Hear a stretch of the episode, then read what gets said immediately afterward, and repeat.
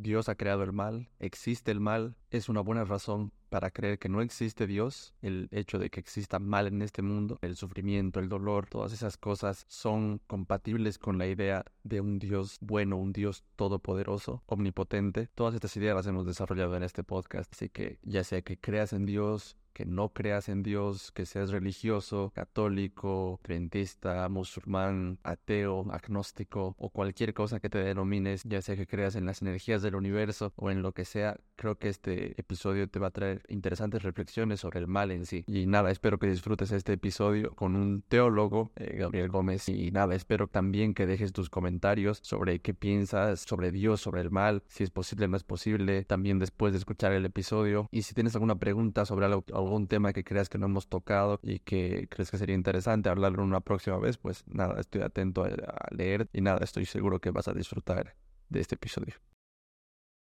Bueno, ya vamos a hablar de uno de mis temas favoritos. A mí me encanta hablar de, de Dios y de estas preguntas que todos tenemos, ¿no? Y en particular vamos a hablar del, del mal, ¿no? Eh, que es un argumento, creo, que se utiliza bastante eh, como una forma de refutar a un Dios bueno que pueda existir, ¿no? Eh, es decir, como si existe el mal, no puede existir un Dios tal como se lo conciben, un Dios que, realmente quiere lo mejor para nosotros y demás. Entonces, nada, va a ser un gusto charlar contigo primero porque tú has estudiado teología y tu, tesis tiene que ver justo con este tema. Y ahorita vamos a, adentrarnos dentro de eso para que tú lo expliques y demás. Eh, pero nada, gracias por venir, Gabo, y además eh, por los que estén aquí por primera vez y, eh, sepan que hemos grabado también con él un, un episodio hace, hace bastante tiempo eh, donde pues si quieren conocer más sobre él, no tanto hablando ya sobre este tema en específico, sino sobre tu trabajo y demás eh, posturas que tienes sobre la vida, que está genial, ese capítulo me encanta. Eh, pueden a verlo, está, va a estar por ahí el enlace en algún lado, seguro lo pueden buscar, así que nada, gracias luego por estar aquí. Gracias Ale por la invitación, pues nos hemos conocido en un ámbito de, de fe, así que siempre va a ser un tema para conversar entre, entre nosotros. Y pues gracias por la invitación y claro, yo con todo gusto para conversar un poco más sobre este tema y darle algunas luces tal vez a unas sombras que tenemos todos, ¿no? Sobre, sobre el tema del mal en, en específico.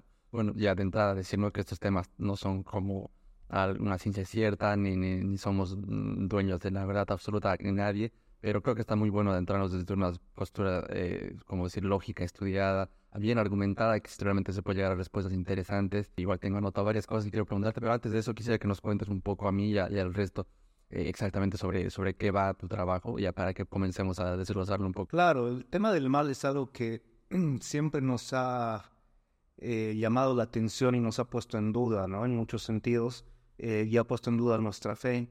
Eh, desde antes de iniciar el estudio de la teología, por ejemplo, y de la filosofía, eh, era un tema que a mí me, quitaba el sueño a veces, ¿no? Porque me ponía a pensar eh, por qué existe el mal, por qué existe el sufrimiento en el mundo, por qué existen las guerras, por qué existe el hambre, por qué existen los desastres naturales, todos estos temas, digamos, que trae sufrimiento, ¿no? al, al ser humano como tal. Entonces, eh, desde el inicio de mi estudio de teología, yo pensaba escribir sobre este tema y justamente fue una de las temáticas que me atrajo a poder estudiar eh, filosofía y teología, ¿no?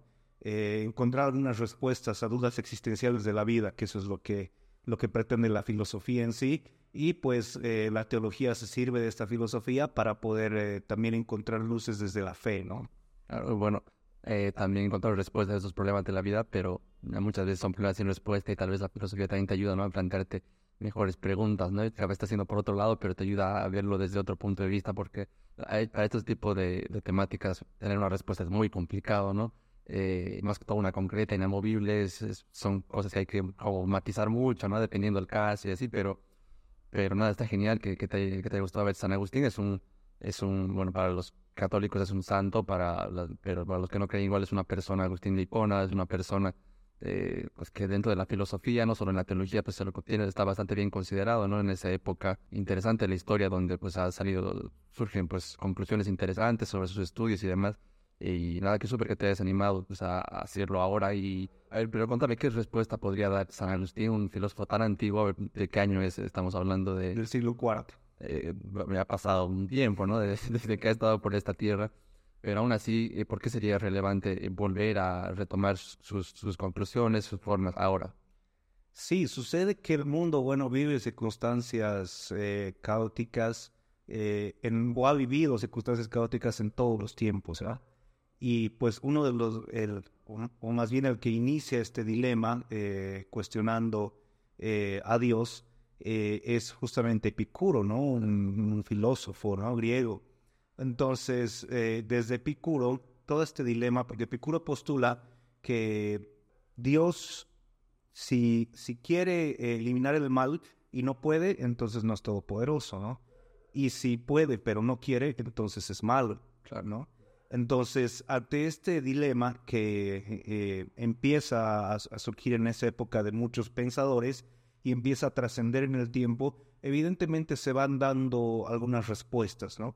Y uno de los que encuentra y da una respuesta eh, bastante fundamentada justamente San Agustín, ¿no? Por eso es que eh, tomo el pensamiento de San Agustín para dar una respuesta a, una, a, la misma pregunta que se hace, pero actualizada, ¿no? Viviendo los problemas actuales, el sufrimiento actual, con una vida totalmente diferente a, la que se vivía en ese entonces, pero la respuesta sigue siendo la misma, no solamente que la dejamos atrás y, la olvidamos, ¿no? A ver, vamos, eh, yo me acuerdo, bueno, yo estudié en la Universidad Católica, la Universidad Católica de acá de Cochabamba, y bueno, muchos, muchos, muchos renegaban de que tengamos algunas materias pues, eh, relacionadas a la religión y a la fe. Bueno, que pues, el nombre ya te decía que es una universidad católica, no ir a una universidad una adventista a renegar de que me muestren su, su ¿no? Pero bueno, más allá de, eso, que siempre me ha parecido curioso, me gustaba, en la última materia que hemos tenido, eh, se nos planteaba esta idea, ¿no? Eh, y claro, a mí me fascinaba porque eso yo lo había escuchado mucho desde formas de meme, ¿no? Esto que dices, la, esta paradoja que plantea Epicuro, ¿no? De, de que un Dios eh, bueno no es compatible con, con que haya sufrimiento en el mundo. Pero la respuesta que, que en ese momento pues llegábamos ahí charlando un poco a modo superficial, no porque nadie estaba estudiando ni filosofía, ni estaba yo con ingenieros en esa clase más que todo, pero, pero está interesante pensar estas cosas que creo que no, no, no tienen que ser, por qué ser exclusivas, más bien una, una de mis ideas al empezar este, este, este proyecto, este programa, este podcast, era justo poder tratar de llevar, ponte así, eh, por cosas eh, profundas desde la filosofía y de la ciencia, que a veces son muy difíciles, pero justamente charlar con personas que saben mucho de esto para, para poder aterrizar un poco y que el mensaje pueda ser discutido por más gente, que creo que el mundo sería mejor si más gente pues pudiera aprender un poco de filosofía sin necesidad de ser filósofo académico, ¿no? Pero sí discutir y aprender a argumentar, que eso me parece súper importante. Pero bueno, lo que quería decirte era que hablando de esto y nos decía, claro, cómo es compatible esta eh, eh, una postura donde no existe el mal con, con el libre albedrío que nos da, que, que, creemos que tenemos, ¿no? Otra discusión sería si realmente tenemos libre albedrío, que también es interesante porque no hay forma de comprobarlo, pero si es que creemos que somos libres y que podemos tomar una decisión que cambie nuestro rumbo, ¿cómo podríamos garantizar que seamos, eh, que no existe el mal en el mundo? Porque al final el mal lo provocamos las personas, ¿no? Eh, tomando ciertas decisiones, algunas veces ignorando los, los, resultados de lo que podríamos hacer, pero, por ejemplo, una guerra, ¿no? Que lo provoca las, las personas, eh, que desde su libertad, pues, toman ciertas decisiones y, se generan estas cosas, ¿no? Desde, ahí, para mí, tenía respuesta. Y luego, escuchando a más, eh, más, más discusiones filosóficas sobre el tema, decían que realmente este, este tema, así tal como lo plantea Epicuro, en los círculos académicos, como que ya se había superado hace, hace tiempo, ¿no? Que realmente no era un tema, aunque yo lo seguía escuchando a amigos ateos o que no creen, eh, sí, argumentando con esto, ¿no? Claro, de hecho hay muchas temáticas, por ejemplo, que se dejan atrás, pero como te digo, no son olvidadas en el tiempo y vuelven a salir, ¿no? Como el, la, la pelea, por ejemplo, entre eh, la ciencia y la fe, ¿no? Que hay una, o sea, según algunas personas existe una rivalidad entre ambos, ¿no?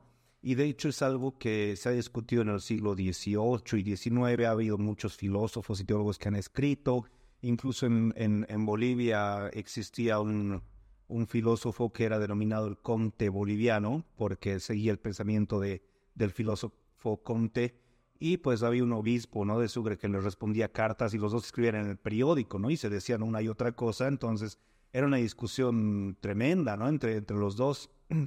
Pero ese, ese pensamiento, por ejemplo, entre, entre ciencia y fe, esa separación que existe es algo que ya se superó en, en esa época ya se dio respuestas a, a cómo los dos son diferentes lenguajes para responder una misma temática, ¿no? Y eso no quiere decir que una u otra esté equivocada, sino que se complementan, ¿no? Pero como dices, el tiempo pasa y otra vez son temas que vuelven a la actualidad y en los últimos años, por ejemplo, muchos pseudointelectuales te dicen que si eres alguien de fe, eres alguien ignorante, ¿no? Cuando no han leído ni un libro y todo lo que saben es por eh, grupos de ateos o, o de, de memes en, en, Facebook o en Instagram, ¿no? Entonces, eh, lo mismo pasa, por ejemplo, con en, en, la misma, en las mismas películas, vemos, por ejemplo, en la película eh, Ángeles y Demonios de, Dan Brown, que basada en su libro, vemos esta pelea, ¿no? Entre los Illuminati y la iglesia, ¿no? Y que la ciencia y la fe están peleando y que hay una rivalidad entre ambas, pero eso es algo ya, ya superado, ¿no? Y de hecho, Juan Pablo II fue uno de los últimos a, eh, al escribir eh, algo sobre el, sobre el tema en una encíclica que se llama Fides et Ratio, ¿no? que es la fe y la razón. Y en esta encíclica dice que el espíritu humano, eh, las dos alas del espíritu humano son la fe y la razón, ¿no? que sin una sin otra no podrían volar. ¿no? Entonces, eh, como nosotros al leer, al estudiar, vemos que son temas que han quedado atrás, pero lastimosamente la mayoría de la gente no termina de, de ver toda esta historia, ver toda esta discusión, y termina volviéndose a hacer preguntas que ya se han hecho y buscando respuestas que ya se han encontrado y a veces se pasan la vida sin encontrar una respuesta porque ni siquiera la buscan en realidad, ¿no? Sienten la pregunta, pero no van en una búsqueda de una respuesta, se quedan simplemente con esa duda. Y pasa el tiempo y se pasan la vida pues vacíos sin encontrar respuestas, ¿no?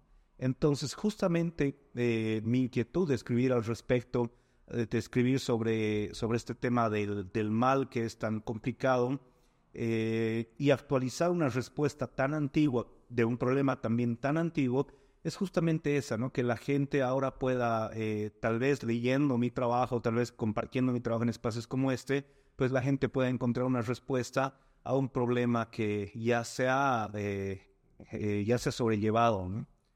Es esa la, la intención. No, está genial. Y además esto que dices, ¿no? Cuando la gente eh, trata de buscar respuestas, eh, a veces no está realmente queriendo encontrar una verdad eh, que le convenza lógicamente, sino tratar de confirmar lo que quiere, ¿no? Es como que si una persona está por, la razón que quiere renegada con Dios o con la iglesia o con la fe o con las personas creyentes o con lo que sea, pues lo, lo que va a encontrar es algo que confirme esto, ¿no? Que, que está buscando y realmente sí, ¿ves? El mal no puede ser compatible con un Dios, entonces tú eres tonto porque crees en un Dios bueno y mira que hay sufrimiento, ¿no? Bueno, y exactamente tu tesis, y podemos ir desglosando un poco de qué trata y de qué va. Sí, justamente eh, he utilizado un poquito el, el contexto eh, social que se ha vivido en estos últimos años porque me baso en la problemática que, que ha traído a nivel mundial el, el COVID-19, ¿no? La, la, pandemia que hemos, que hemos vivido y que pues ya hace unos días... Eh, eh, han anunciado ya el levantamiento ¿no? de la alerta sanitaria a nivel mundial, pero durante muchos años, bueno, ha sido un tema de, de sufrimiento, de dolor, eh, de desesperación, y no solo por el hecho de los que han llevado la enfermedad y a los que se ha llevado la enfermedad, sino también en el tema económico, en el tema social, muchos han pasado hambre, han perdido negocios, entonces en general el, la pandemia ha traído sufrimiento a las personas, ¿no?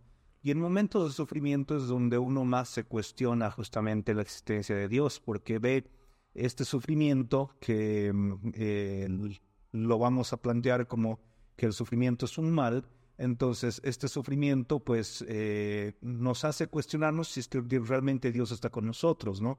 Y llega la duda, ¿no? La duda natural, eh, que es, muy natural dudar de, de, ciertas cosas, pero llega esta duda natural de decir, pues eh, Dios, si si tú dices que me amas y me has creado y, me quieres, ¿por qué traes este dolor a mi vida, no? Eh, de una manera personal. Y si lo ponemos a nivel global, pues ¿por qué traes este sufrimiento a todo el mundo, no? Y pues eh, partiendo de, este, de este problema eh, que es, tan actual, pues ha sido el, momento perfecto para poder hablar sobre el mal, ¿no? Y además que este problema ha ido repercutiendo, bueno, en Europa eh, ya se vive hace algunas décadas, una pérdida de fe bastante grande, ¿no? Por el, tipo de vida que se tiene allá, se pierden muchos de los valores familiares, muchos valores morales, muchos valores sociales incluso. Entonces, eh, la fe termina siendo como un bagaje que no les deja progresar, entre comillas, ¿no? Entonces, en Europa, el tema de la pandemia ha sido como, como justamente dices hace un momento, como que darles la razón a los, a los ateos, ¿no? A los que ves, no existe Dios, porque si tu Dios no existiera, no, no pasaría eso. No habría una pandemia. Correcto. Eh, y en América Latina, pues eh, pasa algo similar en algunos contextos, en algunos países que tienen mucha tendencia de pensamientos y políticas, eh, políticas, viendo también la política como una corriente filosófica, eh, políticas europeas como Argentina, como Chile, como Brasil, donde también eh, muchos de los jóvenes, sobre todo en el momento de la pandemia, pues eh, le han dado, han terminado encontrando una razón para fundamentar su ateísmo, ¿no? pero también por otro lado ha habido, porque si bien la pérdida de fe no es, no es algo total, pero también ha habido el, el otro aspecto, ¿no? en el espectro de, de todo lo que ha estado pasando, el otro extremo también ha sido interesante porque ha promovido eh, toda esta situación, eh, que la conciencia comunitaria crezca, que las personas sintamos el dolor del otro, que, que sintamos esa empatía con el sufrimiento de los demás, con las necesidades. Y curiosamente, eh, este año que, por ejemplo, ha sido el, el, primer año, entre comillas, en las que la Semana Santa se ha vivido de manera normal ya con con toda, o sea, con, con, toda la liturgia que se prepara, con las vigilias, con las procesiones y todo lo que se hace, pues este año ha sido llenísimo, más que otros años, ¿no? Yo he estado en la iglesia 14 años y 14 años, mira que después de la pandemia es el año que, que más veo gente en la iglesia, ¿no? Entonces, ha sido una oportunidad tal vez de, de extremos, ¿no? La que el que no cree, pues está realmente fundamentando su ateísmo mucho más, y el que cree, pues ha buscado consuelo y, soporte en su fe, ¿no? Entonces, estos extremos también eh, no siempre son positivos, porque hace falta una fe sin razón, es fideísmo, ¿no? Y eso trae consecuencias. Eres fanático. Exacto, es un fanatismo, ¿no? Entonces, pero un ateísmo sin razón también trae consecuencias. Porque una cosa es que mi ateísmo esté fundamentado, meditado, pensado, buscado, estudiado, y otra cosa es que diga, ah, no, no creo en Dios porque está de moda. Claro, y otra cosa es que tu ateísmo sea una especie de tu propio culto, digamos, ser ateo. Digamos. Claro, y los ateos son los más enamorados de Dios, ¿no? Porque los, los, los pseudo ateos intelectuales, porque son los que más están buscando videitos de a ver quién dice algo sobre esta corriente o sobre esta respuesta o sobre este argumento, ¿no? Entonces, ha sido un momento de, eh, estos matices tan fuertes en el mundo y pues justamente ha coincidido con el momento en el que yo estoy terminando mis estudios y me pareció interesante abordar esta problemática de este momento, pues para dar una respuesta actual y que lo que yo pueda decir en mi trabajo pues sea algo que sirva a los demás y no sea simplemente un documento académico que quede archivado en un, en un librero y nunca nadie más lo lea.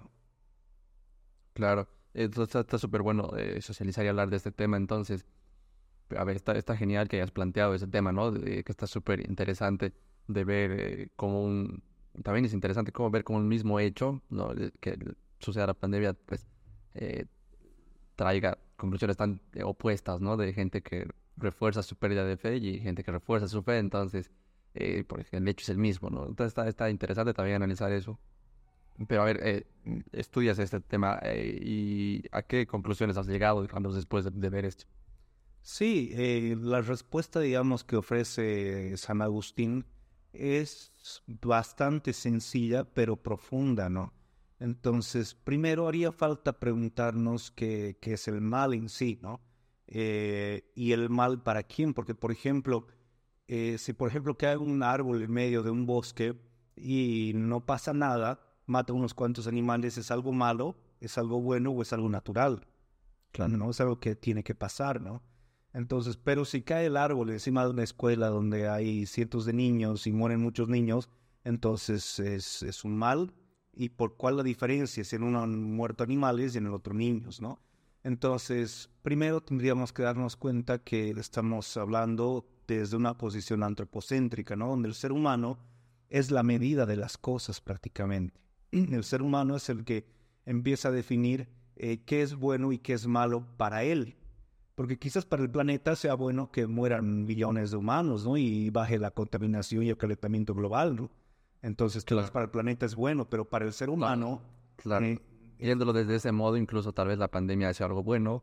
O sea, no quiero sonar así insensible, ¿no? Pero realmente yo creo que objetivamente es un sufrimiento humano nuestro, que lo vemos así, que pues, obviamente a los que le han pasado mal, pues eh, que ojalá hayan podido superar... Eh, bueno, y también hay una crisis económica ahora, es de, jodido, ¿no? Si lo ves de ciertas formas, eh, las secuelas que ha dejado eso también en muchos niveles, pero, pero claro, depende desde qué punto de vista lo veas, porque si lo ves como algo bueno para el medio quizás no sea tan malo encerrarnos un tiempo y que no y que se hayan limpiado un poco de estar las calles, o sea, y mil cosas ¿no? que se podrían entrar. Entonces, ¿desde qué lado también ves lo que es el mal?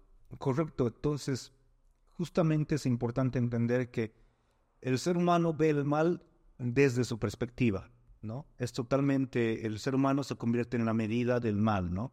Entonces, en cuánto le afecta a su vida, cuánto le afecta a su sufrimiento, cuánto le afecta a, su quehacer diario, cuánto le afecta a sus seres queridos. Entonces, vamos a ver que el mal se convierte en una medida antropocéntrica, depende simplemente de cuánto sufrimiento puede atraer al hombre, ¿no? Al hombre, Entonces, y San Agustín hace una postulación de dos tipos de mal.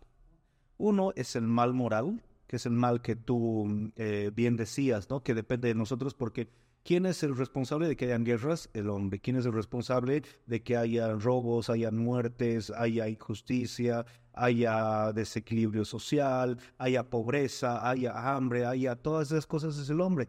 Porque vemos que en el mundo no hace falta en realidad alimento, porque si el alimento estaría bien repartido, nadie pasaría hambre. Eh, eso es, eso es No Lo mismo pasa con la pobreza, ¿no? El dinero está mal repartido. Se ha acumulado mucho en pocas personas y hay muchas, muchas personas que tienen muy poco, ¿no? Correcto. De hecho, dicen que el 10% de, de las personas del mundo tienen el 90% del dinero que existe en el mundo, las riquezas que hay en el mundo, ¿no? Sí, sí. Entonces, esa desigualdad, eh, responsabilidad de quién es, es del hombre, ¿no? Cuando hay sufrimiento por guerras, por bombardeos, por muchas, muchas de estas situaciones que realmente son eh, el mal moral, porque, porque el hombre toma la decisión con sus acciones de ocasionar ese mal, ¿no? Y San Agustín postula que por qué el hombre comete este error, ¿no? Porque justamente, como decíamos al inicio, el hombre tiene libertad de elegir. Yo puedo elegir hacer con mi vida algo bueno o hacer algo malo, ¿no? Eh, pasa que a veces, sin querer, por ejemplo, ocasiono un mal también. Eh, lo que ha pasado, por ejemplo, con eh, Nobel, ¿no? que ha sido el, creador, el inventor de, la dinamita, ¿no? De, la pólvora, que él no quería hacer un arma o algo con lo que se, se mate mucha gente, y en, cambio él quería hacer algo que facilite las construcciones, el, el desarrollo y demás, ¿no? Entonces a veces se quieren hacer bienes, pero se terminan ocasionando males, ¿no? Claro. Pero por otra parte existe el mal natural, ¿Cuál es el mal natural? Son sucesos naturales, correcto, son sucesos naturales que pueden afectar al ser humano o no. Y cuando afectan al ser humano, traen cierto sufrimiento. Traen dolor, un sufrimiento, traen pérdidas de vidas humanas, pero eso no es responsabilidad de nadie. ¿no? Y ahí viene la, la, duda, ¿no? Entonces, ¿por qué sucede esto? ¿no? Y este es el, el, mal en el que me centro en, en, mi trabajo, que justamente es el mal físico. Porque el mal moral es sencillo. ¿Por existe el mal, el sufrimiento por las guerras? Porque el hombre hace guerras. Claro, no hay de si, si no, si ese mal dirías que Dios debería evitarlo, em, no, no tendríamos la libertad de la que estamos hablando. Sería como podrías guionar tu vida y realmente no tendría sentido lo que hagas. Correcto. Claro, entonces no, no, sería una vida. Sería un titiritero. ¿no? Claro. Entonces somos simplemente muñecos. Sí, sí, entonces. Entonces, el ser humano tiene la libertad de elegir qué hacer con su vida, ¿no?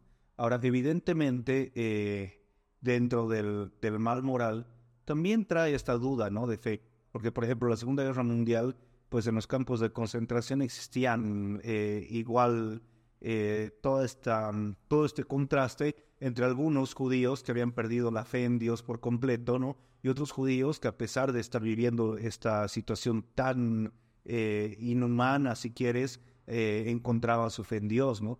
Y hay una película muy interesante, no recuerdo el nombre, pero es justamente de la Segunda Guerra Mundial que en uno de los cuartos de los campos de concentración, eh, los judíos, un grupo de, hombres judíos, le hacen un juicio a Dios y justamente discuten todos estos temas, ¿no? De por qué Dios nos está permitiendo esto, por qué Dios está queriendo que, que suframos. Es, es muy interesante esta película de cómo ellos ponen en duda su propia fe y arman una, eh, una parte fiscalizadora, ¿no? Como el fiscal el acusador, arman la defensa de Dios, hay un juez y llaman a testigos. Es súper interesante esta película y es muy antigua, la voy a buscar y te la voy a, te la voy a pasar y la podemos poner el nombre igual abajo. Ah, la, la pueda buscar. Buenísimo. Pero es, es tan interesante, digamos, pero el mal moral también trae esta duda, ¿no? Pero la respuesta es sencilla, o sea, Dios quiere que suframos, no, pero eh, el hombre es el que está buscando el sufrimiento del hombre, ¿no?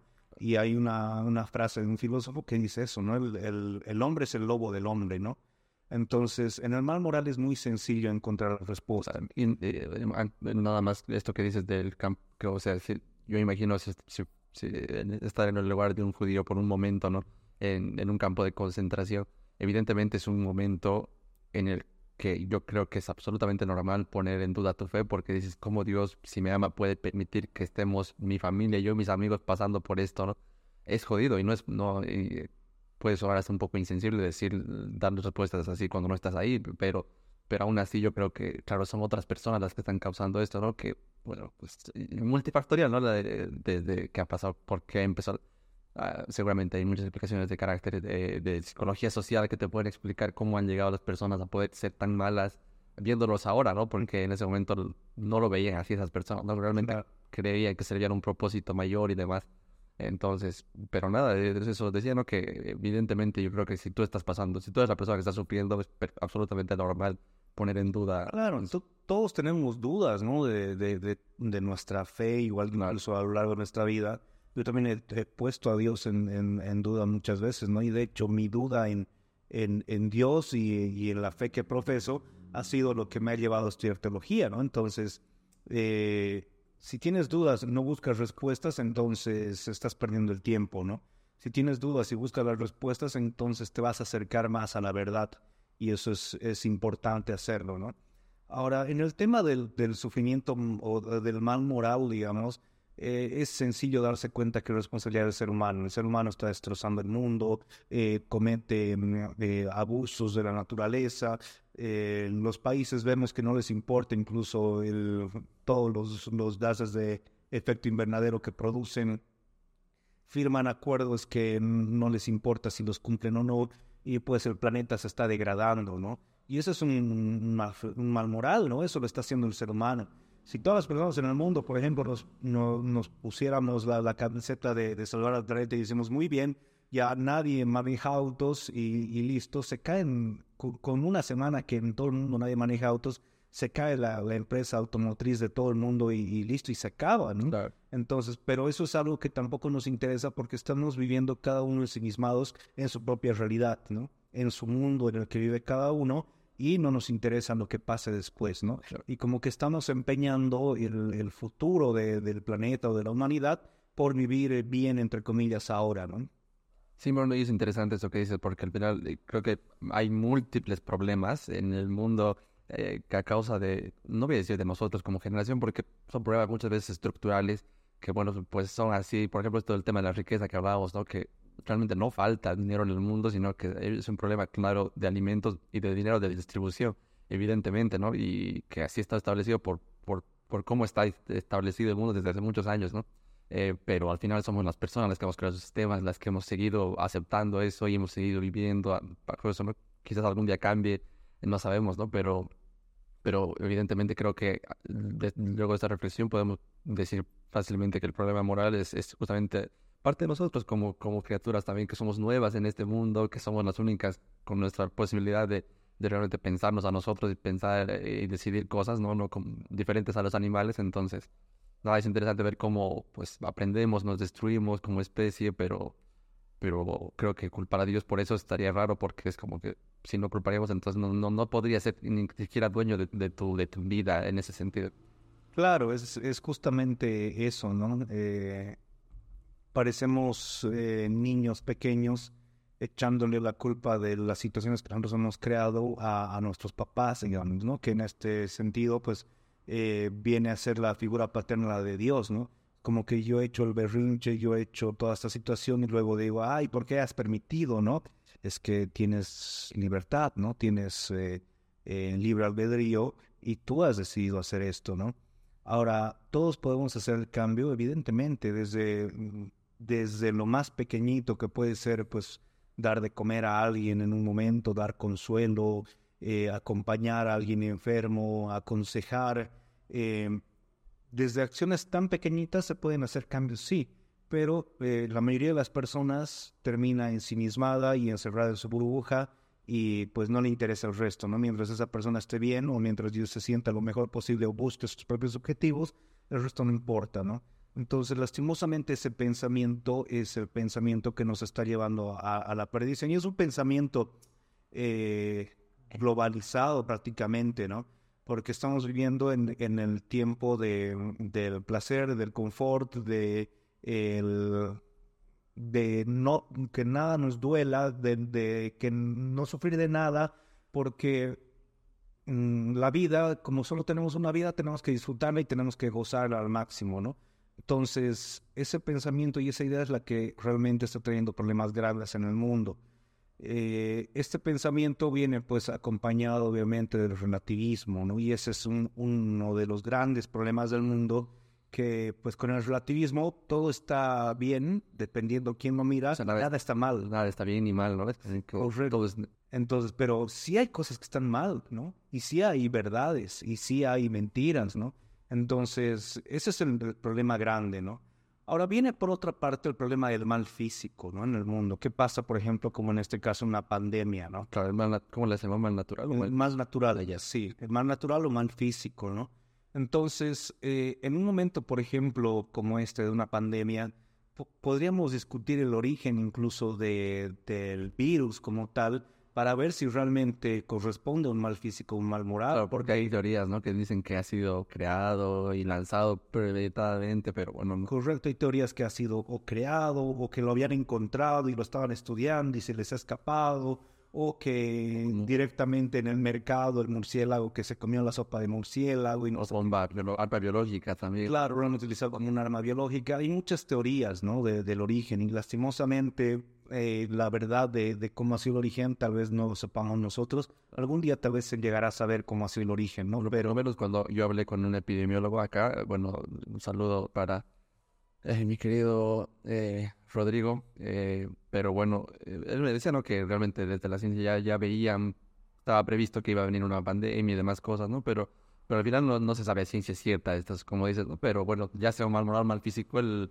el, creo que la repercusión igual eh, es tan, tan, o sea, creo que lo podemos poner en la misma eh, categoría de todas formas que, que, un, que un terremoto o que algo así que realmente no ha sido, eh, o sea, que realmente puede ser algo natural, ¿no? Porque al final ha sido un contagio y demás, ¿no? Entonces, Claro, y de hecho el, tema del, del, contagio, por ejemplo, ha sido algo involuntario. Las personas no sabíamos cómo ah, era el virus, eh, hasta que se cierran fronteras y se ponga en cuarentena, ya el virus había pasado a un montón de países, eh, ya estaban un montón de personas muriendo incluso.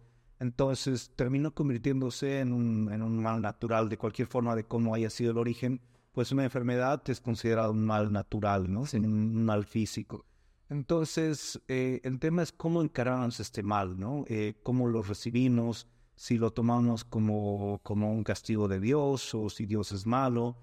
¿Qué es lo que pasa? Mira, eh, como te digo, esta cuestión ya hace muchos eh, siglos había sido eh, terminada por, por, las respuestas que se, que se van encontrando, pero vuelven otra vez a la actualidad porque justamente al no conocer la, la, historia y esta respuesta, pues vuelven a, venir las dudas que antes habían venido, ¿no? Viene a ser cíclico.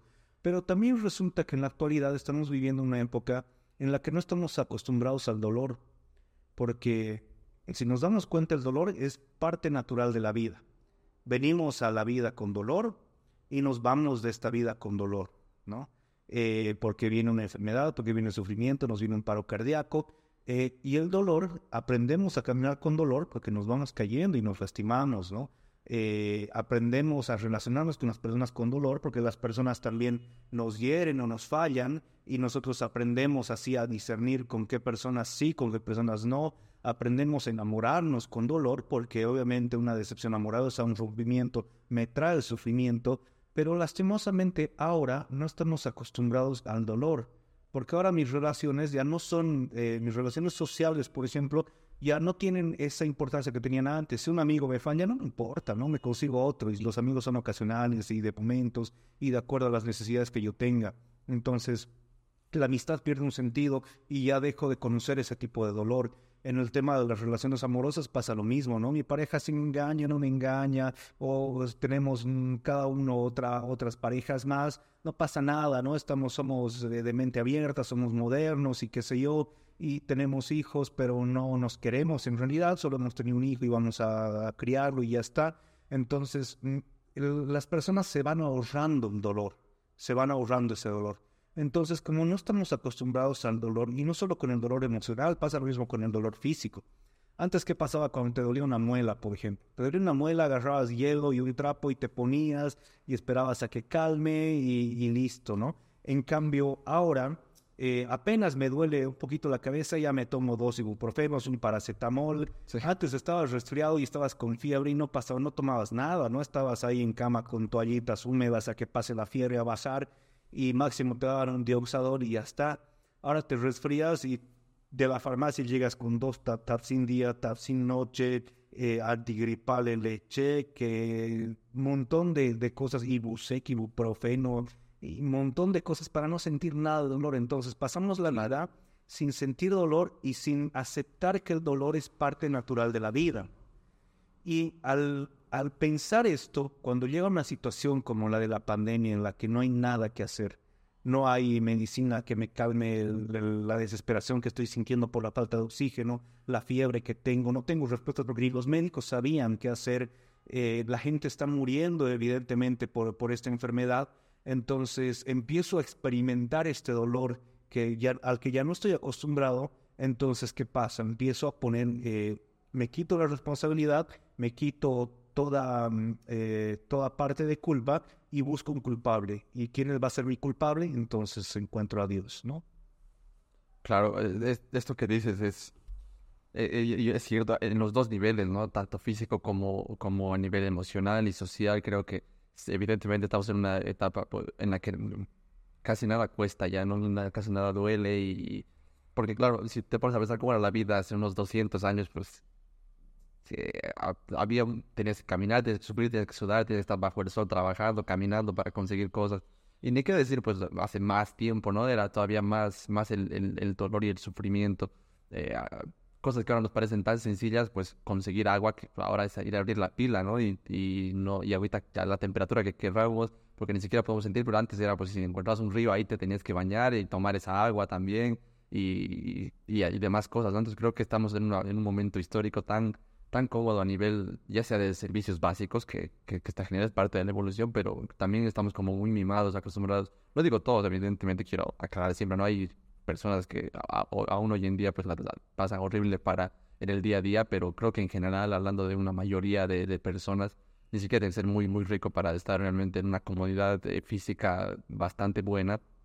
Y lo mismo también a nivel emocional, y, estoy muy de acuerdo, ¿no? También ah, por esto de las redes sociales, ya están acostumbrados a tener todo tan accesible, tan fácil, tan ahí, y que si no, si no tengo algo, ya sea una persona, una relación, un amigo, una pareja, lo que sea, pues tengo ahora tantas opciones y estoy tan así que, que no me importa tanto y no, no sufro porque si no es esto tengo otras 10 aquí que puede estar incluso mejor. Incluso me ayuda que, que no tenga esta opción porque sí puedo tener más opciones, ¿no? Y no quedarme y no tener ese sacrificio de apostar por algo, sino que si no tengo tan, tal, entonces estoy muy de acuerdo con eso porque es lo que, lo que se puede ver, creo, actualmente. Y, y también eh, esto de las medicinas, que estoy también totalmente de acuerdo que que mucho de lo que tomamos, bueno, personalmente yo no, casi casi no tomo a menos que sea muy necesario, ¿no? Pero calmantes y esas cosas, no he tenido, gracias a Dios, un dolor tan fuerte como para tomar eh, cosas de calmantes nunca. Entonces, pero bueno, sí veo mi familia, mis amigos y demás cosas que siempre andan con, con muchos medicamentos para todo y, y como que ya no estamos dispuestos a lidiar con un simple dolor porque tenemos tan accesible todo, pero que también puede traer efectos perjudiciales a tu salud, efectos secundarios y demás cosas, ¿no? No, no, pero no se trata de esto la charla, pero, pero también desde esa perspectiva de ver el dolor como tan, algo tan malo y algo tan que puedo evadir, claro, cuando hay algo que realmente escapa de, que no, no hay calmante, no hay escape por las redes sociales de nada, porque aunque hayas tenido la suerte de, que tú no enfermarte, tú no pasar y que en tu familia hayan estado todos bien, solo el hecho de estar encerrado y que toda tu vida haya tenido que cambiar de un día para el otro, también es un dolor, es algo nuevo, no estás acostumbrado a que te prohíban a tener que estar usando eh, mascarillas y no poder ni siquiera pues verte con o perder tu trabajo y demás cosas. Entonces, eh, creo que en esa situación también nos hemos vuelto a encontrar con que el dolor es parte de la vida, que hay situaciones que no controlamos, que no podemos tomarnos un calmante para eso no podemos evadirlo hacia otra cosa y, y, claro, ver, vernos ahí a nosotros mismos, cómo reaccionamos ante eso, también creo que estamos tan poco acostumbrados que no hemos sabido cómo lidiar y, es fácil en ese punto e, echar la culpa a cualquier cosa externa que, que puedas. Claro, justamente la pandemia nos ha traído esta situación, ¿no? Vernos en, entre comillas, en igualdad de condiciones, porque todos estábamos eh, en el mismo punto de, ignorancia ante la enfermedad, en el, mismo punto de vulnerabilidad ante la enfermedad. Entonces nos hemos encontrado entre, entre iguales, ¿no? Ahí se perdieron eh, clases sociales, se perdieron capacidad eh, económica, Incluso esta gente que tenía mucho dinero terminó muriendo a pesar de poder pagar eh, los mejores hospitales. Claro, es que tocaba, tocaba. Llegó un punto en el que no, no había ni, ni, ni, una cama en un hospital, ni en privado, ni en público, ni en nada, ¿no? Y evidentemente ante el desconocimiento de saber qué hacer o cómo actuar de los médicos, porque era algo que no estaba en sus manos, no, tampoco conocían al respecto, entonces nos vimos en igualdad de condiciones, ¿no? Y ahí es donde pues vienen las cuestionantes, ¿no? Eh, y de alguna manera también el encierro ha llevado a, las personas a tener tiempo de, silencio y de pensar, ¿no? Porque cuando estás eh, metido en tu quehacer diario entre el trabajo, la universidad o tus, no sé, tus obligaciones y qué sé yo, no tienes tiempo para meditar, ¿no? Es, vives de manera automática, como si estuvieras... Eh, en, piloto automático, más o menos como en la película eh, Click, ¿no? De Adam Sandler, en la que adelantas la película y simplemente vives por vivir y existes por existir. Y cuando te das cuenta ya han pasado 5 o 10 años, ¿no? Entonces, cuando no tienes estos, estos momentos, eh, no te detienes un momento a pensar qué estás haciendo con tu vida, ¿no? O qué está pasando con mi vida, o por qué me están pasando estas cosas, ¿no? Hasta que pasa algo malo, efectivamente. Y en esta situación, pues al haber esta situación de sufrimiento, pues ha traído también un, tiempo para que las personas puedan reflexionar y decir por qué Dios está permitiendo esto o eh, pues no existe Dios, porque si Dios existiera no habría todas estas situaciones, ¿no? Eh, ante el mal físico, pues eh, la respuesta de, de, San Agustín va más o menos por lo que yo te explicaba, ¿no? Existen algunos, algunos males, entre comillas, necesarios por ejemplo, cuando tú vacunas a, un niño pequeño, por ejemplo, eh, la vacuna en sí le va a traer un dolor y el dolor es un mal, ¿no? Pero eh, va a evitar un sufrimiento mucho mayor, algo más grande, ¿no? Entonces, cuando pasa alguna cosa en la naturaleza, pasa alguna eh, desgracia en la naturaleza, viene un huracán, un temblor, un terremoto, eh, pues es parte de todo este diseño del, planeta que también usa uno para acomodarse, dos para defenderse eh, y tres para volver a una relativa calma. Porque el planeta también está cambiando y, es, y se está acomodando. La naturaleza pasa así. Ahora, en los momentos de dolor y sufrimiento, pues eh, en la teología se habla de la pedagogía de Dios, ¿no? La pedagogía de Dios es cómo Dios también nos enseña como seres humanos a poder lidiar con estas situaciones y entender cuál es nuestro papel en el mundo. Porque a un niño, por ejemplo, cuando un niño se porta mal, ¿cómo le corrige el papá? Eh, le riñe, le llama la atención o hasta a veces un jalón de oreja, ¿no?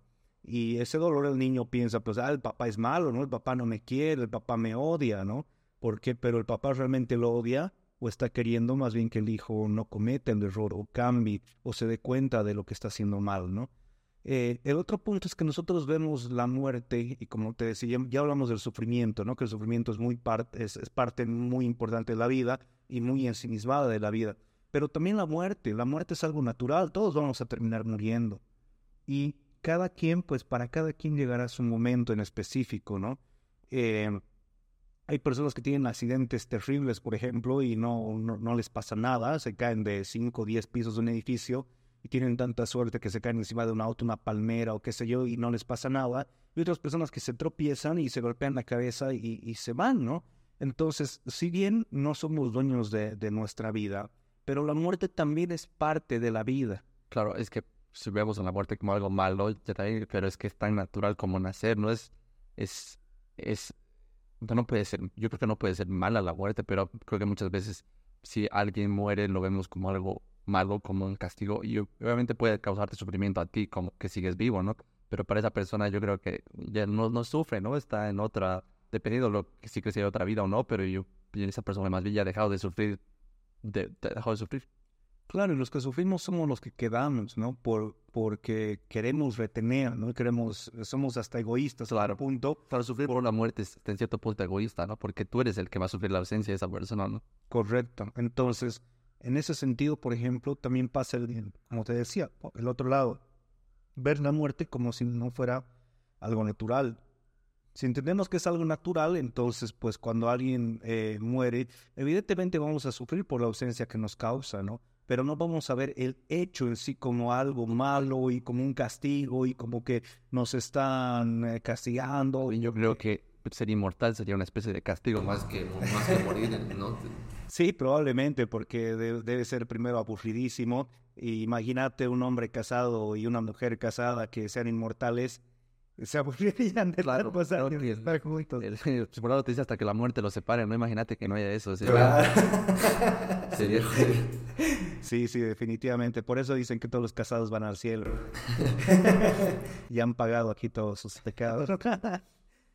Entonces sí, la muerte es algo natural también. Y si dejamos de ver la muerte como, como un castigo, como eh, una repercusión de algo que nosotros hayamos hecho, entonces, terminamos eh, desbaratando esta teoría del, mal físico, ¿no? De que Dios permite el mal, porque, recapitulando, hemos visto que el mal depende de la medida en la que la tomemos. Si la tomamos desde el punto de vista del ser humano, desde el punto de vista antropocéntrico, entonces vamos a clasificar como mal todo lo que traiga dolor o sufrimiento al ser humano, ¿no? Entonces, eh, y en esa perspectiva, eh, si bien la ausencia puede ser un mal, pero es un mal necesario porque todos tenemos que morir, ¿no? Pero la muerte en sí no es un castigo. Y si entendemos que no es un castigo, entonces pues eh, podemos entender que Dios permite todas estas cosas porque es algo natural, es algo normal que tiene que suceder y que tiene que acontecer.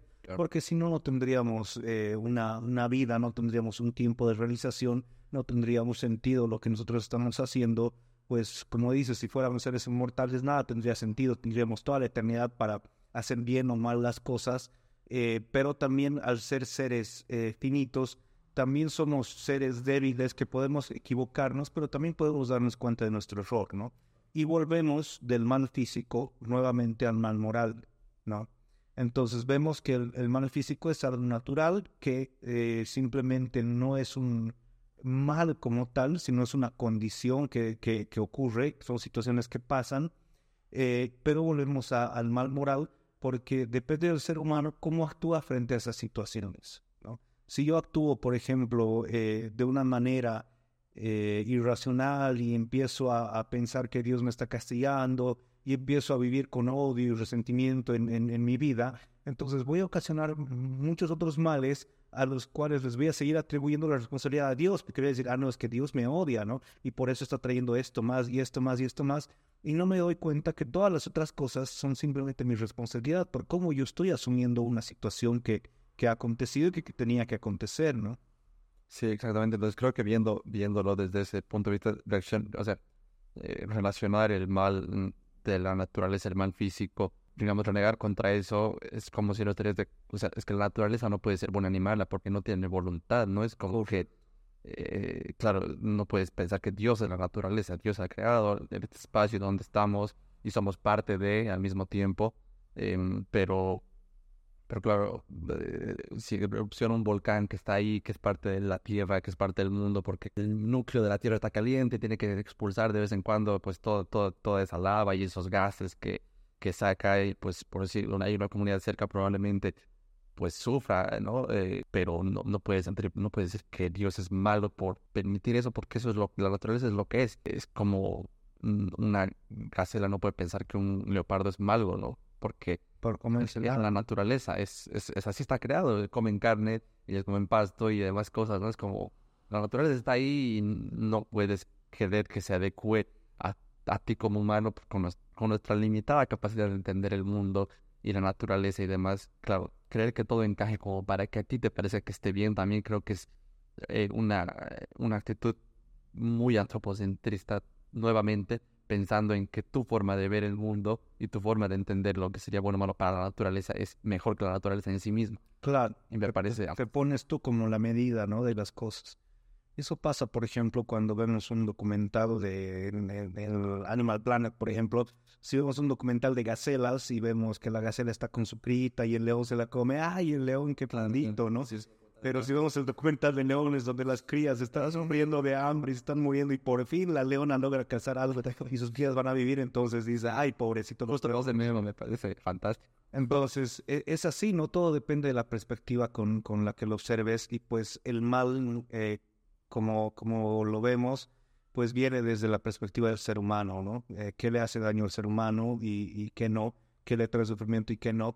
Pero la respuesta es, como te decía al inicio, no es tan sencilla, pero es tan contundente que eh, deja atrás eh, nuevamente este, este dilema, ¿no? De, de la existencia de Dios. sin hablar de, religiones en, en, sí, sino simplemente una postura teísta, ¿no? De, de, de apología a, al teísmo, entonces eh, es sencillo darse cuenta que pues eh, no es un buen argumento para refutar la existencia de Dios. Bueno, ya que toman, tema de la existencia de Dios, bueno, este, este, este podcast no se trata sobre eso, ¿no? sino sobre el tema del mal y si puede existir, pueden existir al mismo tiempo un Dios y el mal en el mundo, ¿no? Qué tan eh, lógico sería pensar en que eso pueda darse sin ninguna contradicción y demás. Ahorita te voy a contar un par de cuestiones más sobre este tema que está súper bueno, pero me encantaría, te lo digo ahora, en un, en un futuro próximo, eh, hablar en uno específico solamente sobre la existencia de Dios, ¿no? Porque sí, porque no, si realmente se puede pensar en un Dios actualmente, entonces, nada, te lo dejo ahí por, por, si, por, si te animas. Gracias, claro que sí, acepto la, la invitación. Perfecto, pues lo planificamos, eh, espero pronto, que no tarde tanto como el anterior episodio a este, eh, pero te quiero plantear un par de cuestiones, ¿no? sobre, continuando sobre este tema del, del mar. Claro, y decía, había escuchado una postura que decía que pues, está, está bien, es, es compatible el libre albedrío por representar el mal moral y creo que, y, por lo que hemos charlado, planear contra un mal natural creo que tampoco tiene mucho sentido, ¿no? Porque estás reaccionando contra la naturaleza en sí misma, ¿no? Que no es buena ni mala, creo. O sea, entonces, es lo que es, simplemente es el ambiente que nos toca. Hay vientos, hay, hay tsunamis que y justo hablando de eso, he visto una película hace poco japonesa preciosa que se llama Susume. Eh, ha estado en cines hace poco, si la pueden ver, las recomiendo muchísimo, un anime precioso, pero te muestra las repercusiones que ha tenido el, los tsunamis, el tsunami que ha habido, el terremoto en Japón. Y claro, te, te, deja una sensación muy emotiva porque ves cómo ha sufrido la gente. Se trata de una chica que se quedó sin su mamá porque la perdió ahí, porque ella fue a salvar a una persona y, va, recorriendo todo Japón y va viendo los lugares donde han quedado hechos, eh, o sea, destrozados por, por, por, las, por causas naturales y, y, y al llegar podía ver todo lo que pasaba ahí antes. Es, hermosa la película y evidentemente desde nuestro punto de vista como humanos es, es fácil relacionar el sufrimiento que ha tenido esa gente, pero no, no puedes atribuirle un, un bueno ni malo, ¿no? Eso simplemente es, es lo que es y la muerte, como decimos, si bien nos puede doler a nosotros, no es un mal en sí mismo la muerte, ¿no?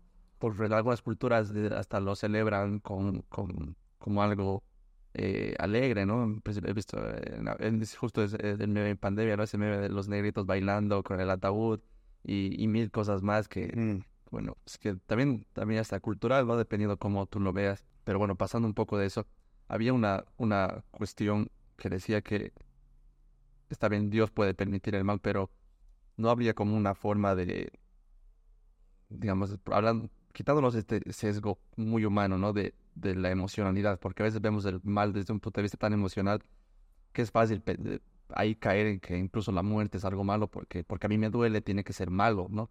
Porque, porque a mí me causa tristeza, tiene que ser malo. eh, y creo que sería también interesante debatir qué es, qué es el sufrimiento en sí mismo, porque, porque claro, el dolor es, creo, hasta objetivo, me duele y punto, no, no hay más.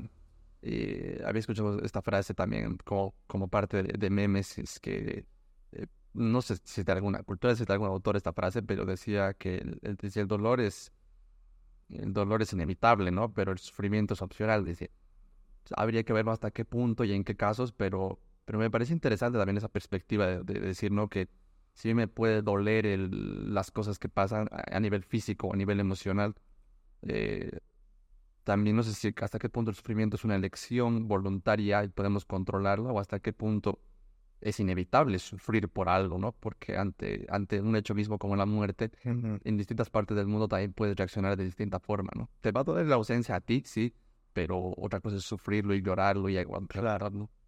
La psicología hace una diferenciación, ¿no? Entre emociones y sentimientos, ¿no? Las emociones son volátiles, ¿no? Y son pasajeras.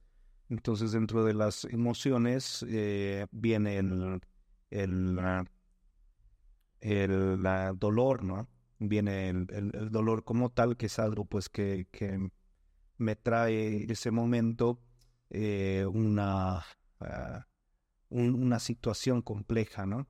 Pero en el caso, por ejemplo, del, del sufrimiento como tal, eh, se, se, transforma, digamos, el, sufrimiento eh, en, un sentimiento que es algo que trasciende, sí, que se queda más tiempo con nosotros y eso sí podemos controlarlo, ¿no? Nuestros sentimientos nosotros sí podemos controlarlos de acuerdo a nuestra madurez emocional que tengamos, ¿no?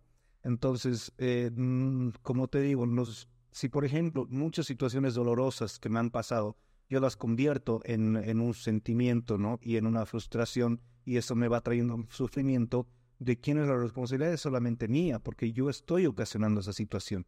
En cambio, si yo, por ejemplo, las situaciones de dolor las asimilo y no las convierto en sufrimiento, entonces eh, y las de, y sano y las dejo pasar y las llevo con esa inteligencia emocional que, que necesito, entonces no dejo que pasen a ser, a ser sentimientos y dejo que siga su curso ¿no? y que se vayan de mí. Entonces, eso pasa en, en, todo sentido, y no solo con, con el dolor y el sufrimiento, ¿no? Pasa con el rencor, pasa con la rabia, eh, lo mismo a veces pensamos y pasa, por ejemplo, en las parejas, que una, una persona, por ejemplo, me da momentos de alegría, ¿no? Y pienso que esa alegría es felicidad. No es, no es felicidad, ¿no? Son momentos de alegría. Eh, y yo la confundo muchas veces con la felicidad. Y pienso que ya alcanzó la felicidad o que esa persona me hace feliz. Entonces causa como una adicción a esa persona, ¿no? Queriendo buscar la felicidad, que en realidad no es felicidad. Es solamente una emoción del, del momento, ¿no? Entonces, e, es, igual, ¿no? Es igual. En parte em, depende mucho de, de, cada uno cómo asume las situaciones que están viviendo, pues para sufrir o no sufrir. Evidentemente el sufrimiento es parte de la humanidad, parte del ser humano, y vamos a sufrir, pero también vamos a saber hasta qué punto sufrir, porque hay personas que pueden sufrir una pérdida de, de, de un hermano, un hijo, de una pareja durante toda su vida, y hay otras personas que al año superan ese sufrimiento. No quiere decir que no van, ya no van a sentir la ausencia, o que ya no les va a hacer falta, que no les importa, o que no les importa. Pero ya han superado ese sufrimiento y pueden continuar con sus vidas, ¿no?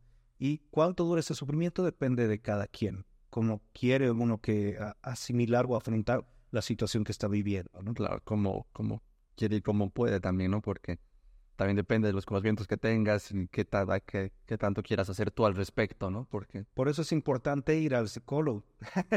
claro, Todos necesitamos, incluso los psicólogos necesitan ir al psicólogo. Y tal vez ellos más a veces, ¿no? Porque, bueno, mi hermana estudia psicología y me dijo que tienen un requisito de horas, ¿no? Que necesitan cumplir sí o sí al estudiar. Porque, bueno, pues debe ser jodido también estar naturalizado como de tomar lo que uno también necesita, o sea, requiere horas así como para titularte si no has cumplido ciertas horas tú de, terapia, no puedes Y al me imagino que todavía mucho más, porque la, es una carga, es, es, o sea, lidias con muchas emociones, ¿no? Y, y, cosas de, la, de las personas, creo que es muy importante eh, saber lidiar. Eh, pero, por ejemplo, con el tema de la muerte, eh, mi mamá siempre me dice, ¿no? Me dice, no, si me muero antes, que lo más probable, no, llores. A veces lloro un cachito, pero ya de ahí seguir con tu vida. A veces, ¿no? Desde su creencia, ella me dice que no, vas a hacer que mi alma no pueda irse. No pueda descansar. Sí, tienes que dejarme irme en paz, me dice, así que llorar, pero seguir con tu vida y no sé qué. puede sonar un poco frío y demás, pero hablamos bastante de eso y obviamente todos quisieran que, que sus madres sean eternas, yo, yo, yo, por supuesto, ¿no?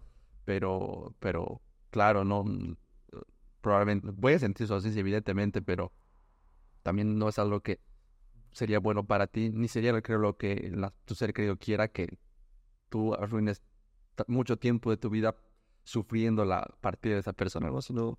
Sí, es que pasa, mira, desde un punto de vista eh, egoísta, eh, incluso lo vemos en las películas, ¿no? En estas películas en las que el que muere, por ejemplo, puede ver, ¿no? Lo que está pasando así desde, desde arriba y qué sé yo, y ve que las personas están haciendo sus vidas y ellos dicen, ah, yo no era importante, ¿no?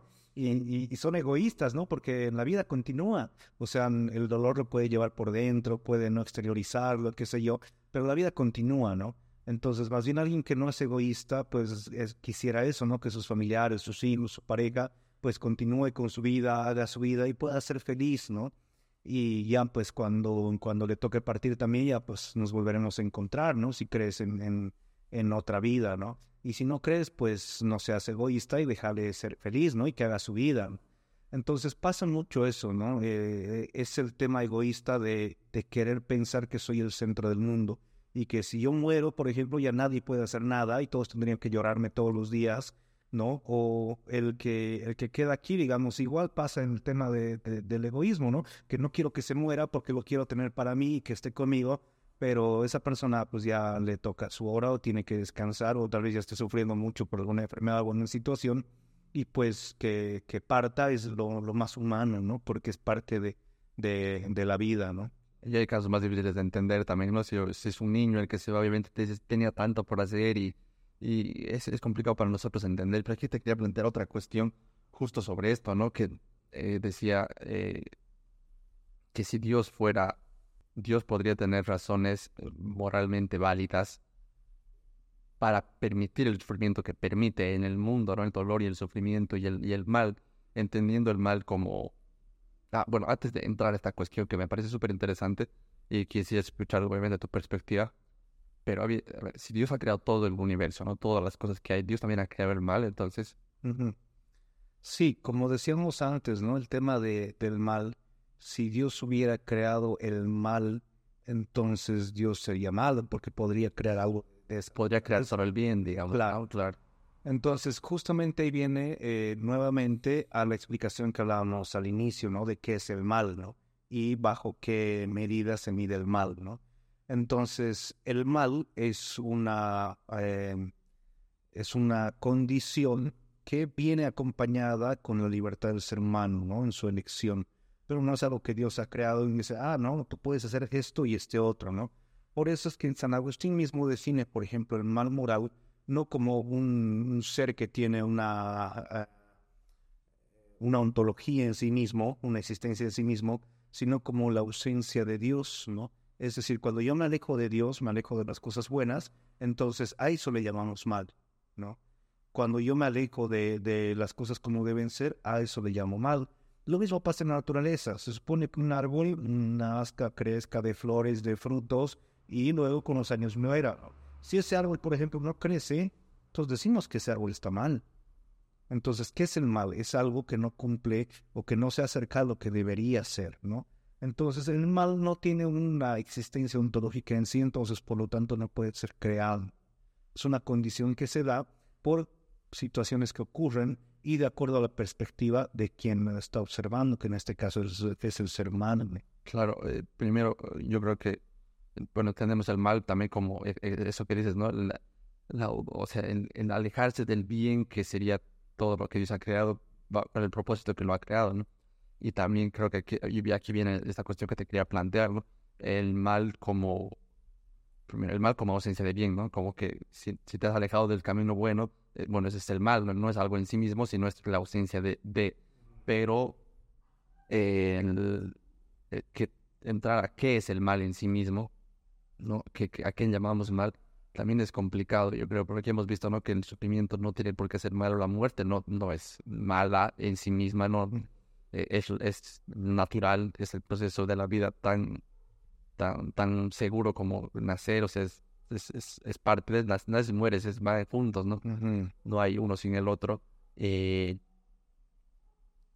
y aquí viene el tema de, eh, si, o sea, si, si Dios bueno, no ha creado el mal, ha creado las cosas como son, el mal es alejarse de eso, pero no podría haber, eh, ¿cómo decir? O sea, el mal, lo que llamamos nosotros mal, me estoy complicando, lo que llamamos nosotros mal, como viene también desde nuestro sesgo humano, de, desde nuestro corto entendimiento era el plan del universo en sí, ¿no? Porque Dios podría permitir el mal a costa de, darnos nuestra libertad, a costa de dejarnos ser eh, seres que podamos tomar nuestras decisiones, elegir nuestro camino, eh, elegir justamente el camino de lo que es correcto, de lo que es bueno, o alejarnos de eso y que eso genere un mal en otras personas, ¿no? Claro.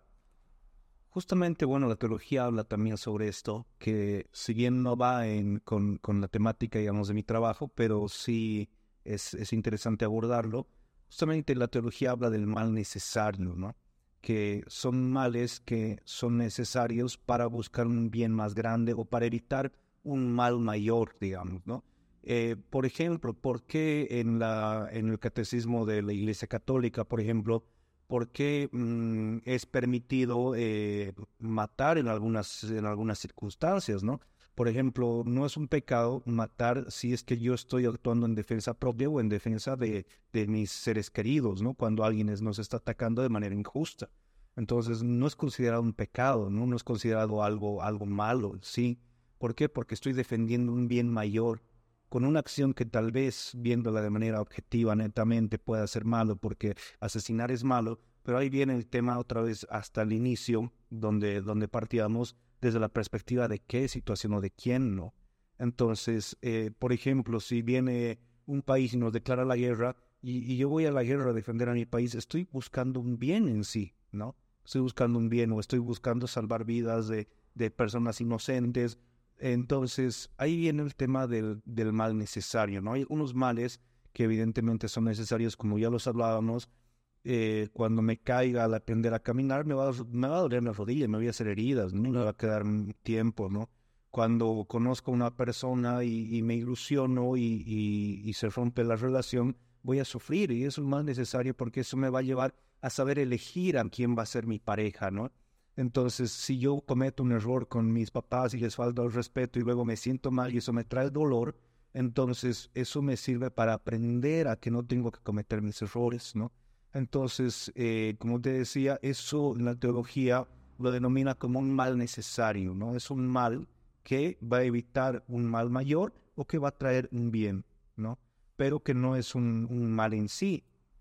Lo mismo que decíamos antes de las vacunas, ¿no? Por ejemplo, en el momento que me vacuna, pues pucha, yo siento un dolor, me están pinchando, me está lastimando el brazo. Puedo llamarlo mal, ¿no? Desde... Exacto, a lo mejor ese día, pues las vacunas del COVID pasaba mucho, ¿no? Que ese día están con fiebre, mal, en cama y qué sé yo, pero me está trayendo un mal necesario para evitar un mal mayor que puede ser la muerte, ¿no? O el sufrimiento de, previo a, la muerte, ¿no? Que me va a traer la enfermedad así. Entonces, eh, ese es el mal necesario, ¿no?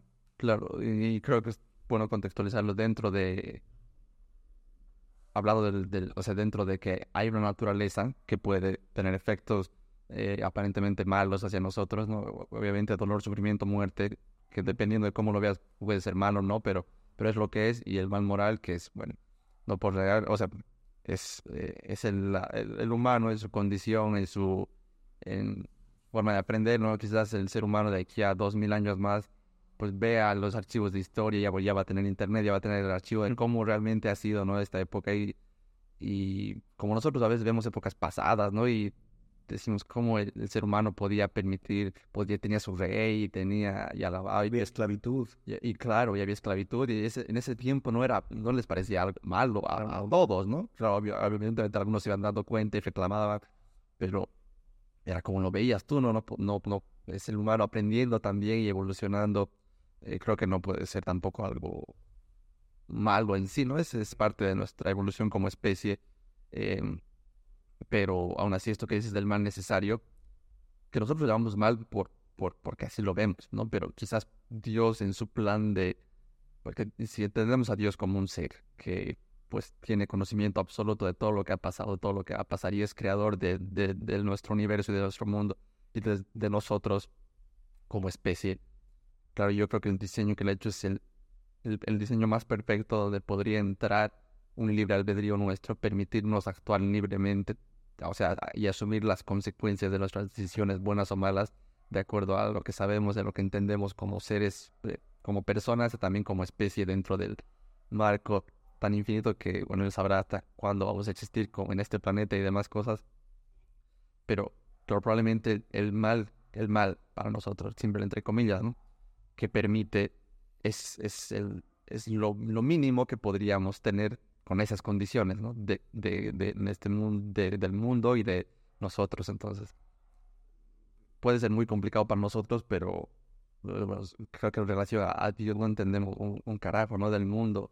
Claro, es que todo se mueve en cuanto al contexto, ¿no? De lo que de lo que sucede y para nosotros el contexto es tan pequeñito porque somos seres finitos y y seres pues volátiles en, en, muchos sentidos, entonces eh, no podemos ver la perspectiva de eh, en, en, la magnitud en la que en la que Dios lo ve, ¿no? Entonces es lo mismo, si nosotros nos centramos, por ejemplo, en el dolor y que el dolor es malo, entonces podríamos decir que la vida es mala porque venimos a la vida. Porque hay vida, claro, y hay dolor de todo. Correcto, entonces eh, si nosotros nos centramos solamente en esa perspectiva, siempre vamos a encontrar el mal en todo lado y vamos a tener una eh, visión pesimista de la vida, ¿no? En cambio, si nos damos cuenta que el mal o que el dolor, en, entre comillas, y el, mal, entre comillas, nos ayuda a ver con otro tipo de perspectiva y a disfrutar otras cosas y nos trae también eh, cosas lindas de la vida, entonces vamos a ver el mal como ese mal necesario que en algún momento lo necesito, pero para algo Claro, y que no todo dolor es malo, ¿no? En sí mismo, sino... Sí, el dolor es parte de la vida, ¿no? Es parte de sentir. Si no sintiéramos dolor, tal vez nos daríamos cuenta que estamos vivos, ¿no? Una, una postura que hace un poco New Age y demás, que, que siempre dicen, ¿no? Pero creo que tiene sentido también desde este punto de vista que lo estamos diciendo, ¿no? Que dice, cuando te pase algo eh, que tú puedes calificar como malo o como doloroso, no te preguntes, digamos, por qué y como en el lado de qué he hecho yo para merecer esto, sino realmente tratar de buscarle un para qué, sino que qué puedo, o sea, es difícil a veces ahora, pero quizás en cinco años te des cuenta, mira, si no me pasaba eso, no hubiera podido estar donde estoy ahora. Correcto. Entonces, eh, claro, en ese momento es, muy difícil, porque no sabemos qué va a pasar mañana, ¿no? Pero... Sí, el consejo tal vez es ese, ¿no? Ampliar la perspectiva y no centrarme en el momento de dolor o sufrimiento, sino pensar y tomarlo con esperanza y decir, bueno, esto está pasando por algo y en un momento sabré el por qué, ¿no? Y, y, me daré cuenta que pues qué bueno que ha sucedido porque me traerá mejores cosas, mejores momentos y me traerá pues tranquilidad, paz o felicidad, ¿no? Y cuando uno lo asume de esta manera y confía en, en, eh, en los planes de Dios, pues creo que tiene ese, eh, ese consuelo, pero también esa seguridad de que todo va a estar bien sin importar qué tan mal esté el día de hoy, ¿no? Claro esto que dices de nuestra perspectiva, ¿no? Eh, finita, corta, dentro de la línea del universo, desde que se ha creado, desde que tenemos, desde que la, ciencia dice que el mundo existe, ¿no? Por, de, como, como planeta, y, somos una especie muy nueva, ¿no? En este, en este plano hay millones de años de evolución del, del, propio planeta, ¿no? Que, que, se ha creado, que las aguas, que, que los continentes, antes eran los continentes otra, otra cosa, que es lo que conocemos ahora y que se mueve y había otras especies que no hemos llegado a conocer más que ahora por fósiles, ¿no? Los dinosaurios y, y especies donde el mundo ha estado congelado, donde el mundo ha estado más caliente que otras veces y demás. Se nos venimos a ser una especie nueva que realmente pues no, no, no, entendemos mucho y nuestra inteligencia también es la que es, es, limitada, es, es, es, lo que puede un ser de carne y hueso como nosotros entender. hay una historia que me ha matado que me parece eh, eh, genial, que bueno, es, cortita, pero habla de, de, es del campesino y del caballo, ¿no? Que dice que eh, es un campesino que tiene su, caballo para trabajar y se escapa, ¿no? Y ahí todos los miembros de la comunidad se acercan al, campesino y dicen, qué huevada, ¿no? Qué mal, que está escapado, qué pena por vos, realmente es algo malo, ¿no? Perder tu caballo después de trabajo y él les dice, bueno, veremos, ¿no? ¿Qué pasa? Ya veremos. Y pasa un tiempo y resulta que el caballo vuelve, conocía su casa, pero vuelve con otros dos caballos que se ha hecho, que ha conocido el camino y llega con amigos, ¿no? Con, con una pequeña manada y le dicen todos, está qué bien que has llegado, vas a tener más fuerza de trabajo, vas a poder, veremos, ¿no? Le dice. Y pasa el tiempo y resulta que su, su hijo que estaba aprendiendo, eh, monta uno de los caballos nuevos para aprender a cabalgar y resulta que ese caballo un poco más salvaje y demás eh, lo hace caer y se rompe su pierna, así, ¿no? Y los vecinos le dicen, puta, qué mal, que es una huevada, el pego se ha roto, pues es un mal, ¿no? Me he roto una pierna. ya veremos, les dice, ¿no? Al poco tiempo ahí estalla la guerra y, y una guerra muy fuerte en ese lugar, muere mucha gente, pero su hijo se salva de ir a la guerra porque estaba lisiado, ¿no? Entonces, pues el señor va a tener a su hijo más tiempo. Entonces, pues, qué bien, o sea, te ha salvado de ir a la guerra. Ya veremos, ¿no? Y así, y así, así sigue la historia. Claro. Entonces, eso es una muestra, ¿no? De que realmente no entendemos las repercusiones que va a tener a futuro lo que pasa, ya, ya sea de nuestras propias decisiones, y menos de cosas que no controlamos como la naturaleza o lo que hagan otras personas y menos el mundo en sí, no lo que haga un país como gobierno, lo que, lo que decida hacer. No sabemos si va a ser bueno o malo al final y también esa misma categoría de bueno o malo es muy limitada porque es lo que nosotros queremos. Y la pandemia nos ha traído cosas también muy buenas, nos ha hecho encontrarnos frágiles, nos ha hecho encontrarnos en igualdad de condiciones, nos ha hecho encontrar otra vez en nuestra humanidad en muchos momentos al al ver al, al, otro con sus necesidades y con sus dificultades, eh, le ha hecho un bien al, al, planeta y a los animales porque eh, la polución que había disminuido mucho y pues ojalá que aprendamos de, de esta pedagogía que, que hemos vivido eh, y no nos quedemos en, en, lo que era antes, ¿no? Dicen, bueno, el mundo nunca va a ser igual y y ojalá que nunca sea igual como, como ha sido, porque si vemos nuestra historia y nuestro pasado, el ser humano ha cometido muchos errores y muy grandes, ¿no? Entonces, ojalá no cometamos o, empecemos a, a, cambiar después de esta época. No creamos que ha sido solo como un bolita roja, ¿no? Como en los juegos, bolita roja y todo el mundo hace lo que quiere y luego bolita verde y todos volvemos a jugar a lo mismo, ¿no? Eh, que realmente traiga un cambio en, las personas, en la perspectiva de, la vida y que apreciemos lo, que tenemos, ¿no? que disfrutemos la vida, seamos más humanos, seamos más empáticos con los demás y ojalá que todo este aprendizaje, pues no, o toda esta lección no sea, no sea en vano y realmente sea un aprendizaje. Sí, ojalá. Em, eh, lo veo mucho a veces como un... Eh, me, yo me he hecho recuerdo de un meme, ¿no? Que decía, eh, yo conociendo a una chica y que me va a romper el corazón, ¿no? Diosito viendo cómo va a desarrollar mi personaje, decía, ¿no? Y decía, me, encanta la perspectiva de guion porque en, en, todas las historias, ya sea en los cuentos, ¿no? Desde la narración oral, que bueno, ha estado mucho tiempo antes de, de las películas y demás, y obviamente con las historias en los libros y las películas, tiene que haber siempre el problema, el conflicto, el, el drama, el sufrimiento, el, dolor, para que el personaje crezca y llegue a un nuevo lugar, ¿no? Porque si no, primero que sería una historia de mierda, que a nadie le interesaría, que esté todo igual, que empiece bien y acabe exactamente donde está, no hay historia, no hay nada eh, que, le, que le que atraiga a nadie. Pero eso es justo lo que nos gusta, por eso nos llama tanto la atención, es la historia, el, formato clásico de historia, ¿no? De personaje, conflicto y eso ya sea para bien o para mal. Eh, pero eso es la vida, ¿no? Es, es, Sí, el, el, hierro tiene que pasar por el fuego para ser espada, ¿no? Sin el fuego, sin el dolor, sin el sufrimiento, no te conviertes en el instrumento que, que vas a ser, ¿no? Entonces, eh, lo mismo tenemos que entender para nuestra vida, que el dolor el sufrimiento es parte de nuestra, eh, de, cómo nos vamos moldeando como, como personas, como seres humanos, y cómo van pasando nuestra historia, ¿no? En esta narrativa, como, como lo planteas, ¿no? Entonces, que es parte de nuestra trama, pero vamos a tener un desenlace y va a depender mucho de nosotros con cuál ser ese desenlace.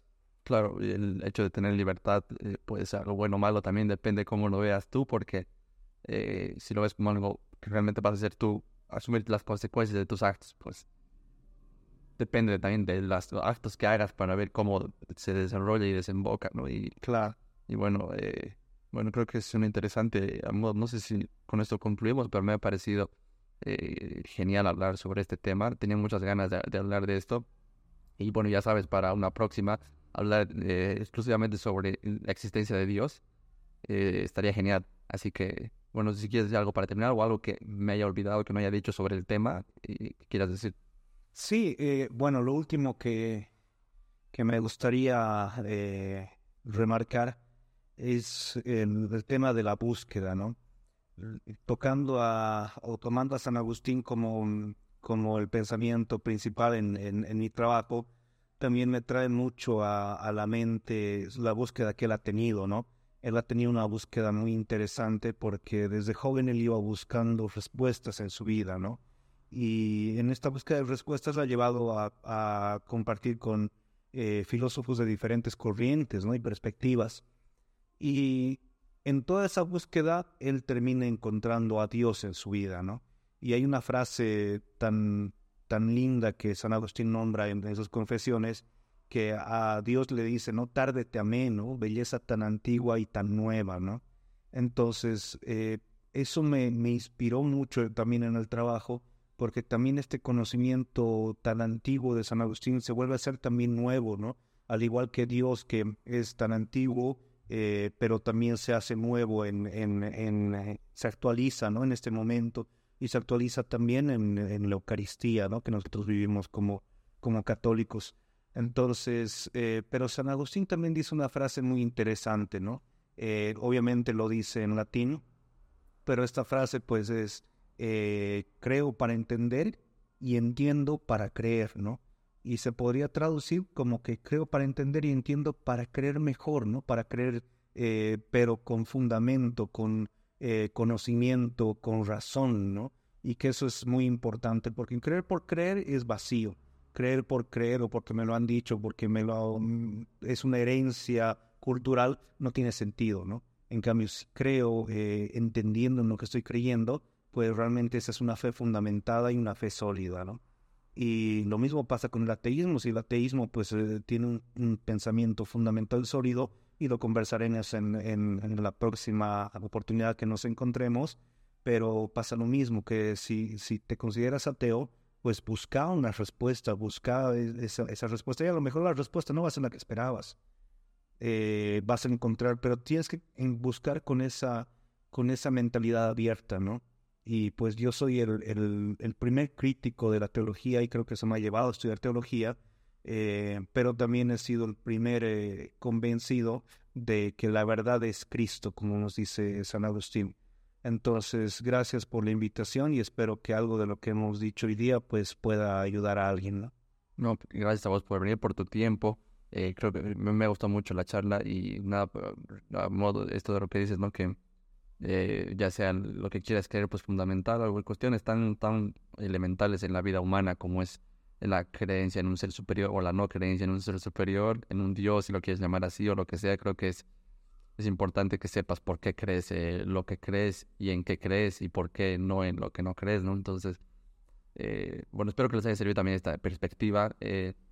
y como has dicho que tampoco es nada nuevo, no es nada que lo hayamos descubierto nosotros, eh, porque somos muy inteligentes, son cosas que se hablan desde hace muchísimos años, que la discusión está ahí y creo que está bueno también recordarlas, muchas de ellas, y traerlas aquí al presente, son muy válidas, porque las situaciones pasan y a veces la gente olvida y, y nada, pues que, que, que, para haber disfrutado de esta charla y acompañarnos hoy, tampoco hace falta que sepas nada de, ni de filosofía, ni de, ni de teología, ni de nada de eso.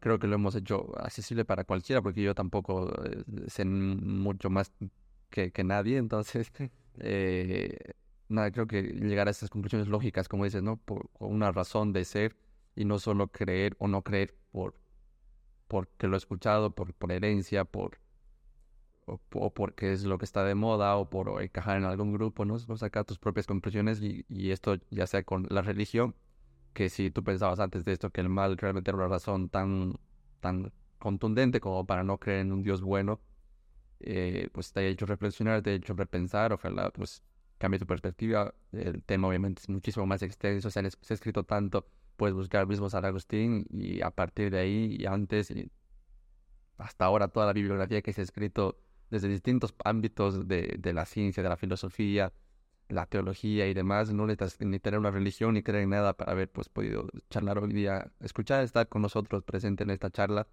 que de la que por supuesto siempre aprendo mucho, me, encanta tu perspectiva. Y nada, ya sabes, te espero en una próxima. Y espero que se dé, pues esto ha sido eh, sobrepensando el mal en Dios, el mal a partir de San Agustín, pues con, con Gabriel Gómez.